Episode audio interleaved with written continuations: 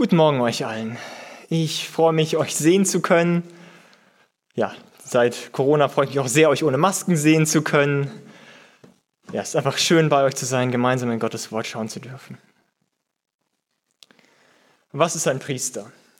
Wenn man die Frage Menschen stellt, bekommt man unterschiedliche Antworten. Die Antwort, als ich sie einigen Leuten gestellt habe und die ich am häufigsten bekommen habe, war, das ist doch der in der katholischen Kirche, also so ungefähr, der das Abendmahl austeilt, die Beichte abnimmt, für den Erstkommunionsunterricht verantwortlich ist. Genau, im Bereich der, oder im evangelikalen Bereich, wenn ich die Frage gestellt habe, kam zu dieser Antwort noch die äh, Antwort hinzu, das sind doch die im Alten Testament, die dafür verantwortlich sind, dass die Opfer richtig laufen, dass die ähm, Israeliten unterrichtet werden, gelehrt werden und so weiter und so fort. Also in beiden Fällen sehen wir, dass es sich um jemanden handelt, der von der Gesellschaft, von allen anderen Aufgaben befreit wird, um dafür verantwortlich zu sein, zwischen Gott und den Menschen zu vermitteln.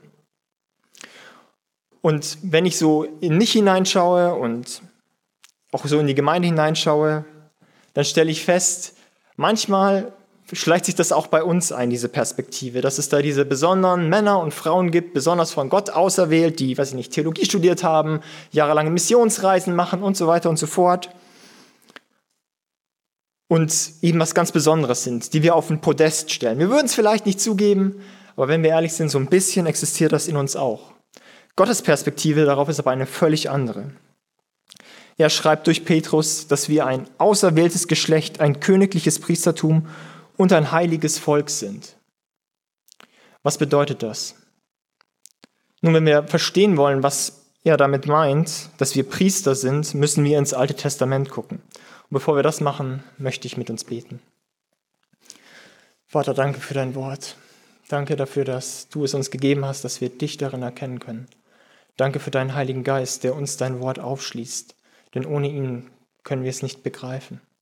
So bitte ich dich, dass du jetzt ja durch dein Wort zu uns sprichst, uns veränderst und, und uns dich besser begreifen lässt, damit wir dich mehr anbeten, damit wir uns mehr an dir freuen und du mehr durch uns geehrt wirst. Amen. Als allererstes die Frage, wozu braucht es eigentlich Priester? Können die Israeliten nicht einfach so zu Gott kommen? Und die Antwort ist nein. Der ursprüngliche Zustand war, mal, war einmal so. Gott hat die Menschen erschaffen, damit sie Gemeinschaft mit ihm haben können. Das ist ihr ursprünglicher Sinn und Zweck. Allerdings entscheiden sich die Menschen gegen Gott. Sie wollen ihren eigenen Weg gehen. Sie wollen selber Entscheidungen treffen. Anders gesagt, sie sündigen. Und dadurch entsteht ein Riss zwischen Gott und Menschen. Denn der heilige Gott kann aufgrund seines Charakters keine Gemeinschaft mit sündigen Menschen haben. Aber Gott ist nicht nur heilig und gerecht, er ist auch gnädig. Und in seiner Gnade gibt er Priester, die zwischen ihm und den Menschen vermitteln können. Nun ist es in der Predigt einfach nicht möglich, in dieser halben Stunde auf jeden Aspekt des alttestamentlichen Priestertums einzugehen und noch eine ganze Menge mehr abzudecken. Deswegen möchte ich drei Punkte herausgreifen, denn wir haben alle ein Interesse daran, heute irgendwann nochmal Mittag zu essen. Die erste Aufgabe, die ich anschauen möchte, ist das Opfern. Es gibt drei Formen von Opfer im Alten Testament. Einmal das Sündopfer, das wahrscheinlich bekannteste Opfer. Das wird jedes Mal gebracht, wenn ein Israelit Mist gebaut hat, wenn er gesündigt hat, wenn er gegen die Gebote verstoßen hat. Dann muss er zum Tempel gehen, muss ein Tier mitbringen oder was, etwas anderes, wenn er weniger Geld hat, je nachdem wie viel Geld er eben hat. Ein teures Tier, ein Rind, ein Schaf, eine Ziege, Turteltauben, was auch immer. Und das wird dann geopfert. Er legt seine Hand auf das Tier, um sich mit dem Tier zu identifizieren. Es wird geschlachtet und verbrannt. Und Gott nimmt dieses Opfer zur Vergebung seiner Schuld an. Dann gibt es das Brandopfer. Dieses Opfer wird, von diesem Opfer wird fast alles verbrannt. Deswegen Brandopfer. Es symbolisiert die vollständige Hingabe des Menschen an Gott. So wie dieses Opfer vollständig verbrannt wird, gibt sich derjenige, der das, dieses Opfer bringt, Gott vollständig hin. Und zu guter Letzt das Heilsopfer. Dieses Opfer kann aus unterschiedlichen Gründen gebracht werden. Vielleicht, weil derjenige sich einfach freut und Gott dankbar ist, weil er ein Gelübde erfüllt hat, Es gibt unterschiedliche Gründe. Aber das Besondere bei diesem Opfer ist, dass es letztendlich eine Feier des Menschen mit Gott ist.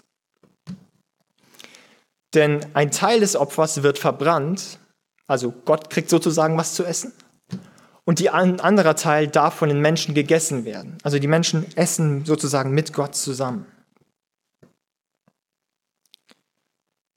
Das ist hier die Aufgabe der Priester. Sie sind dafür verantwortlich, in diesen Riss zu treten, zwischen Gott und Menschen zu vermitteln, damit sie oder damit alle Vorschriften richtig eingehalten werden und dieser Riss überbrückt wird. Ums Opfern geht es auch beim zweiten Aspekt, den ich anschauen möchte. Yom Kippur. Ich möchte aber weniger auf den Aspekt des Opferns gucken, sondern mehr auf den Aspekt der Gemeinschaft. Denn der Tempel ist wie folgt aufgebaut. Es gibt das Allerheiligste, nein, das Heiligste, das kommt zuerst. Ähm, dort dürfen die Priester jeden Tag regelmäßig rein, um dort ihren Dienst zu verrichten. Und dann gibt es das Allerheiligste. Das ist der Ort, in dem Gott präsent ist. Dort darf der hohe Priester, also ein Mensch, einmal im Jahr rein, um dort für die, äh, für die Schuld des Volkes um Vergebung zu bitten. Also er hat sozusagen, kommt Gott näher als jeder andere es jemals könnte, damit überhaupt Gemeinschaft mit Gott möglich ist. Und zu guter Letzt möchte ich noch den Aspekt des Lehrens anschauen. Es ist die Aufgabe der Priester, die Israeliten zu belehren, ihnen Gottes Gesetz zu erklären. Und das ist damals dringend, dringend notwendig. Denn nicht jeder hat zu Hause eine Familientore auf dem Regal stehen, die er runternehmen kann, darin rumblättern kann, nachlesen kann. Und selbst wenn jeder eine hätte, die meisten Menschen können nicht lesen oder viele Menschen können zumindest nicht lesen. Und deswegen sagt Gott zu Aaron, ihr sollt unterscheiden, was heilig und unheilig, was unrein und rein ist. Und Israel lehren alle Ordnungen, die der Herr ihnen durch Mose verkündet hat.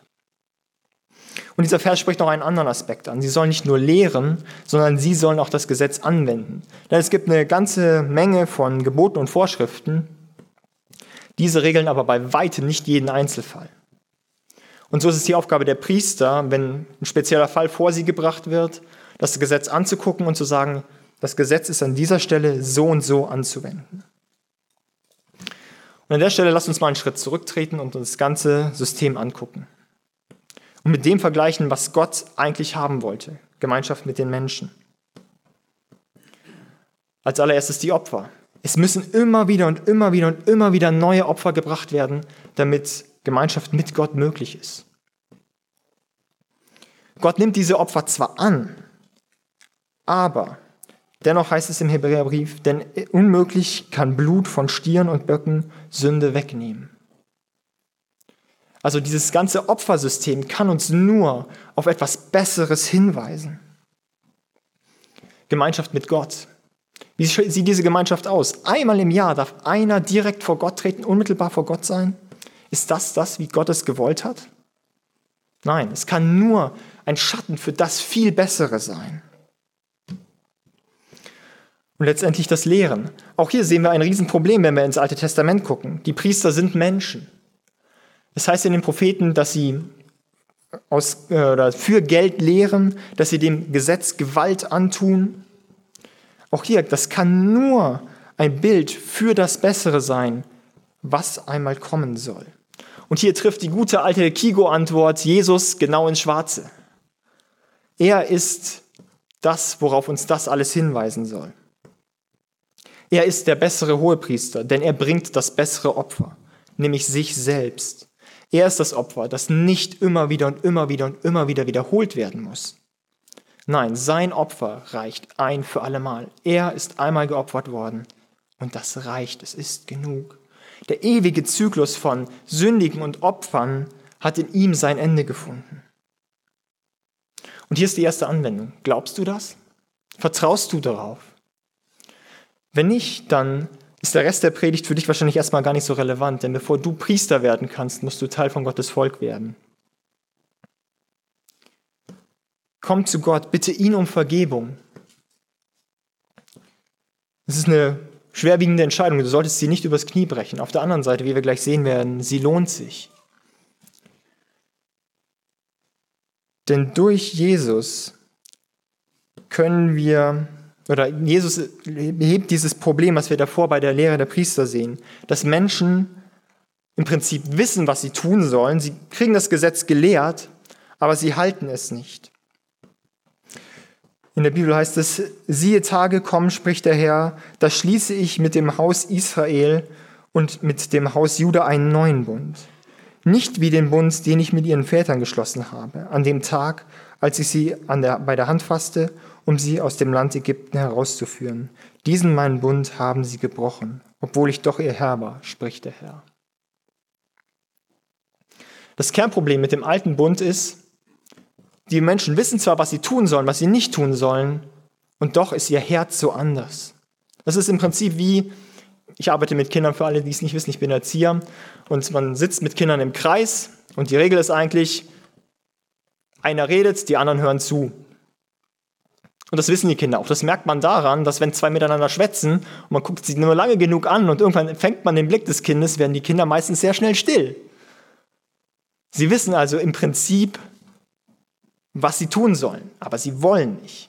Und das völlig Überraschende ist, ja, das ist bei den Erwachsenen genauso. Das ändert sich das Leben lang nicht. Wir wissen genau, was wir tun sollen. Wir wissen, wir sollen nicht lügen. Wir wissen, wir sollen nett zueinander sein.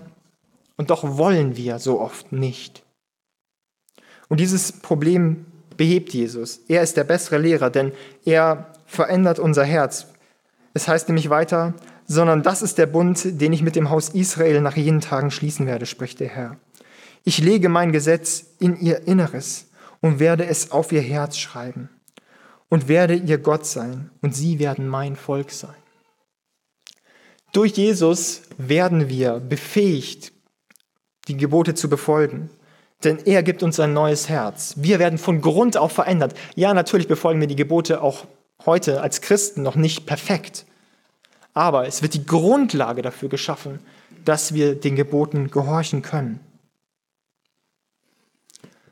Zu guter Letzt, inwiefern verbessert Jesus die Gemeinschaft mit Gott?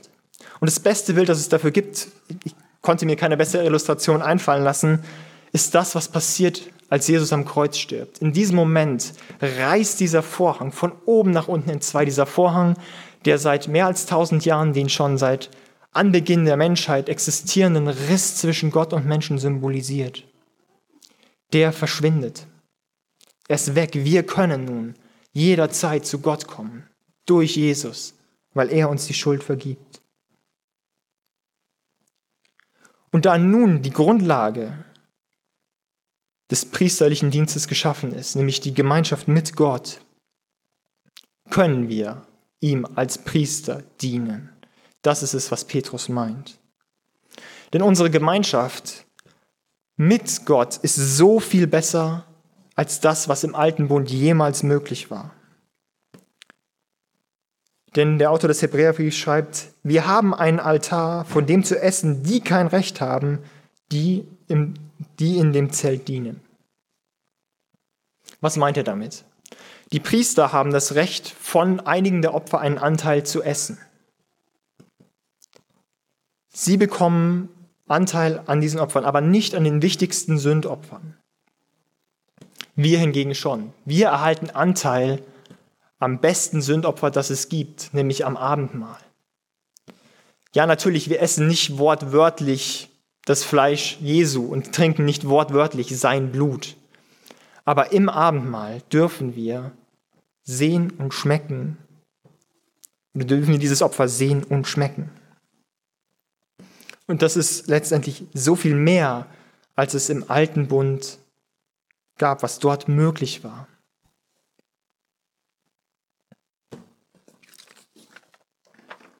Als nächstes das Opfern. Was bedeutet es, dass wir opfern? Ist nicht dieses alte System von ständigem Opfer, weil gesündigt wurde, abgeschafft? Ja, das ist es. Jesus ist das bessere Sündopfer, das, das nicht ständig wiederholt werden muss. Aber es gibt ja noch andere Formen von Opfern. Es gibt das Brandopfer und das Heilsopfer. Und als solches sollen wir Gott unser Leben hingeben. Wir Christen agieren manchmal wie folgt. Und ich werde es vielleicht ein bisschen übertrieben darstellen, aber im Kern trifft es vielleicht ganz gut. Gott, du kriegst meinen Sonntagvormittag. Du kriegst meinen Mittwochabend, da ist Hauskreis. Und du kriegst dieses Wochenende da im Herbst, da ist Gemeindefreizeit. Und so sollte es eigentlich nicht sein. Wir dürfen unser Leben Gott vollständig, komplett hingeben.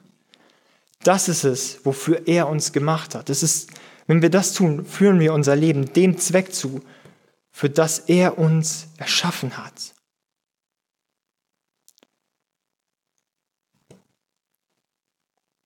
Paulus schreibt dazu, ich ermahne euch nun, Geschwister, durch die Erbarmung Gottes, eure Leiber darzustellen als ein lebendiges, heiliges, Gott wohlgefälliges Opfer, was euer vernünftiger Gottesdienst ist. Was meint Paulus damit? Das Interessante ist, Paulus fängt nicht an, danach groß über Missionsreisen und Theologiestudium und keine Ahnung was zu erzählen. Er redet über ganz alltägliche Dinge. Er redet zum Beispiel darüber, wie Christen sich dem Staat gegenüber verhalten sollen. Wir sollen uns dem Staat unterordnen, denn er ist eine von Gott eingesetzte Autorität und wenn wir uns dem Staat unterordnen, so ordnen wir uns Gott unter. Ja, das nervt manchmal. Ich weiß, Steuern sind blöd, Gesetze manchmal auch und trotzdem sollen wir das tun. Es ist nicht unser Recht, uns gegen den Staat aufzulehnen. Ja, natürlich, wenn der Staat anfängt, gegen Gottes Gebote zu verstoßen, ist es unser Recht und unsere Pflicht, etwas dagegen zu unternehmen. Und ja, wir leben in einer Demokratie und wir dürfen unseren Unmut über Gesetze, Steuern, was auch immer äußern. Wir dürfen dagegen demonstrieren und auf die Straße gehen. Aber wir sollen das im Rahmen dessen tun, was uns der Staat vorgibt. Warum? weil wir so unser Leben Gott opfern, ihn ehren. Denn er hat den Staat eingesetzt. Und ja, das nervt manchmal, wirklich. Kann ich verstehen. Geht mir nicht anders. Aber wenn es nicht so wäre, so wäre es ja auch kein Opfer. Und als letztes, wie sieht es denn mit der Gemeinschaft aus? Äh, nein, Gemeinschaft hat man, Entschuldigung, mit der Lehre. Petrus schreibt hierzu, Ihr aber seid ein auserwähltes Geschlecht, ein königliches Priestertum und eine heilige Nation, ein Volk zum Besitztum, damit ihr die Tugenden dessen verkündigt, der euch aus der Finsternis zu seinem wunderbaren Licht berufen hat. Wir sollen Gott verkündigen. Wir sollen vom Tod Jesu erzählen. Warum? Nun, auf der einen Seite, weil es das Beste ist, was Menschen passieren kann, dass sie Gott kennenlernen. Weil wir sie lieben. Deswegen sollen wir von Gott erzählen. Aber dieser Text zeigt einen anderen Aspekt auf. Wir sollen die Tugenden dessen verkündigen, der uns errettet hat. Was meint Petrus damit? Nun, die Liste dessen, weswegen Gott anbetungswürdig ist, ist ellenlang. Ich möchte einfach nur mal ein paar Beispiele nennen. Er ist der gerechteste Richter, den wir uns vorstellen können. Aber er ist auch der liebendste Vater, den wir haben können. Er ist allmächtig, er ist allwissend, er ist allgegenwärtig. All das ist Gott. Er ist es, der jedem Lebewesen, uns angeschlossen, in jeder Sekunde Luft zum Atmen gibt. Und er sorgt dafür, dass die Anziehungskraft zwischen den Teilchen funktioniert und wir nicht irgendwie uns in, weiß ich nicht, Elektronennebel oder was auch immer verwandeln. Das ist Gott und dafür verdient er Anbetung. Und das tun wir, indem wir anderen Menschen von ihm erzählen. Wir verkündigen seine Größe. Denn er verdient es an, dass wir ihn anbeten.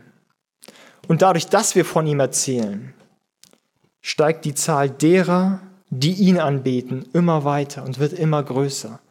Also seid ermutigt, erzählt euren Arbeitskollegen, Freunden, Eltern, Geschwistern, wem auch immer von Gott. Es ist das Beste, was ihnen passieren kann, dass sie Gott kennenlernen. Denn dafür sind sie erschaffen worden. Und letztendlich steht diese Anbetung Gott zu. Also das nächste Mal, wenn ihr gefragt werdet, was ist ein Priester, dann dürft ihr fröhlich der Antwort, die in der katholischen Kirche und die damals im Alten Testament ein Ich hinzufügen. Denn du, denn wir sind Priester. Wir dürfen durch Christus unser Leben als Opfer bringen. Wir können durch Christus eine intensive Gemeinschaft mit Gott haben. Im Abendmahl, im Gebet. Wir können füreinander im Gebet eintreten als Priester. Und wir können lehren. Wir können die Menschen dort draußen, die Gott noch nicht kennen, lehren. Wir können uns gegenseitig lehren. Amen.